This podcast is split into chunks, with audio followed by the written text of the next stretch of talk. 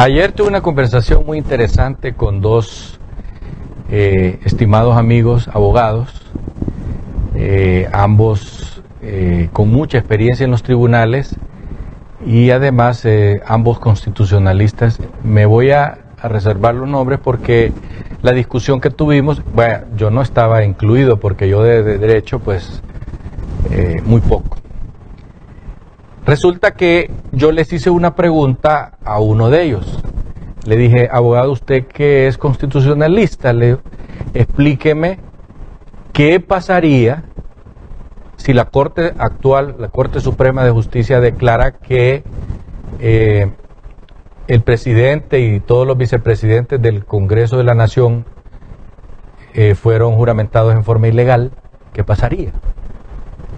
Entonces me explicaba él que lo que pasaría que es que tendrían necesariamente que volver a juramentar a esa junta directiva puestos de acuerdo con la bancada nacionalista y con la bancada de Salvador y los liberales.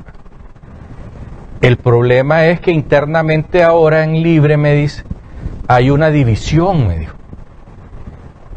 Y dentro de, la, de los liberales tampoco hay una posición favorable a la actual junta directiva.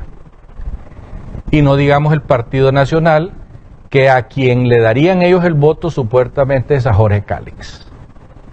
Por lo tanto, me dice, la actual junta directiva, al ser declarada ilegal y no ser juramentada como debe de ser, y votada primero y juramentada después, simple y sencillamente, si quedaran en el puesto, serían o continuarían siendo, me dijo, ilegales.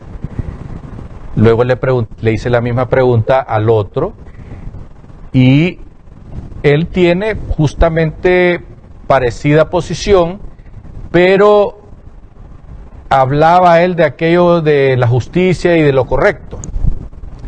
Entonces le decía, eh, ellos no fueron juramentados correctamente.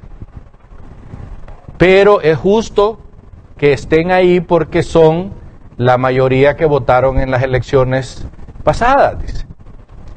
Entonces ahí, ahí es donde se armó la de Troya, porque simple y sencillamente el otro abogado le decía, pero una cosa que está mal hecha en derecho y que, y que se siga haciendo mal hecha solo quiere decir que las cosas que sigan haciéndose están malas. Y por lo tanto todo lo que se ha hecho de leyes en, este, en estos 10 meses, simple y llanamente tendrían que volverlas a votar, porque no hay otra manera de hacerlas correctamente.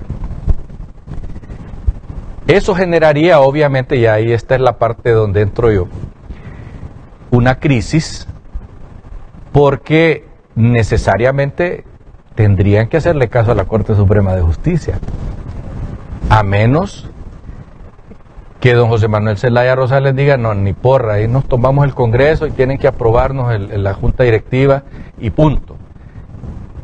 Esa es una alternativa. La otra alternativa es que dentro de las negociaciones que se están llevando en este momento, si se diera ese caso, los nacionalistas, como ya lo hicieron hace meses, donde el jefe de la bancada nacionalista, don Tommy, dijo que los nacionalistas le van a dar el voto al señor este que está ahorita ilegal y que no hay ningún problema. El problema es que ya se peleó Mel con Salvador y que los liberales pues no se sabe qué onda. Por eso es que es como tirar los dados y, y ver los que van rodando pero no sabemos en qué va a quedar. Y eso es un problema latente, que es una discusión que si usted pone 10 abogados, la mitad van a decir una cosa y la otra mitad van a decir otra, siempre y cuando sean de esos abogados. Por ejemplo, los de Libre dicen que lo todo es correcto, aunque en el corazoncito de adentro saben que no. Y los que no tienen nada que ver con Libre dicen, no, lo correcto es esto. Entonces, yo llamo y pregunto a la conciencia nacional, ¿qué pasaría? Lo dejo para que lo pensemos los hondureños y para que nuestros abogados, el Colegio de Abogados, por ejemplo, la Fiscalía del Estado, el CNA, los derechos humanos nos expliquen o nos digan qué pasaría. Hasta pronto.